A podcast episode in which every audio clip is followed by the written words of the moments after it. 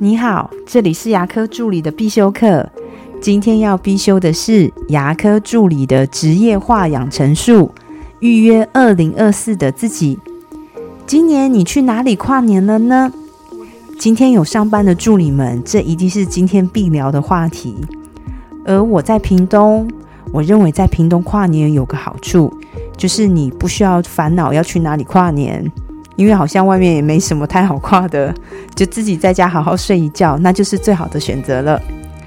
你的新年的愿望又是什么呢？有时候我们会一不小心就活成自己最讨厌的样子。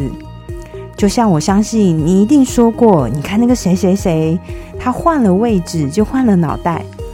可是当自己晋升到同样的职位的时候，也很有可能会慢慢活成自己最讨厌的那个样子。要怎样才能不让自己活成自己最讨厌的样子呢？我给大家两个建议，就是要自己的价值观，跟找到自己的热情，并且是有能量的事。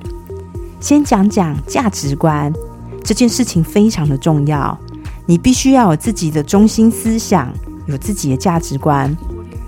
就像我自己的价值观是尊重，我会很尊重我身边的人，不管你是老板。医师、客户、助理、打扫阿姨、邮差、熊猫等等，我都会很尊重。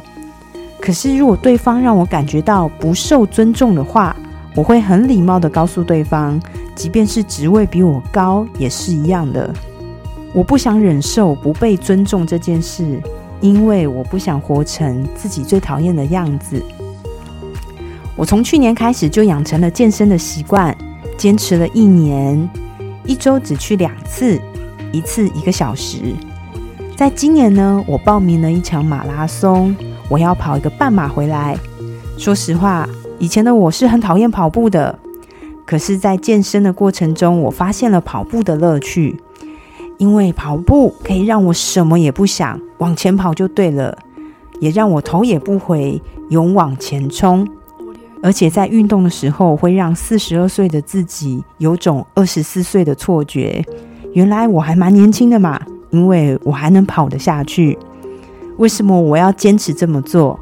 我想要活成自己喜欢的样子，一方面去坚守自己的价值观，一方面去做自己充满热情的事。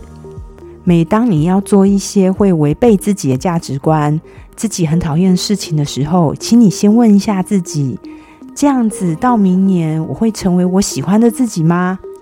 不要想要预约哪间很难约的餐厅了，先预约二零二四的自己吧。我的分享就到这边。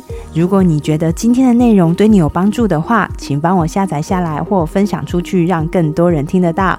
如果你对牙科管理、自费咨询跟助理培训有任何问题，欢迎留言给我，或者是在龙语牙体技术所的粉丝专业可以找到我。下次再见了，拜拜。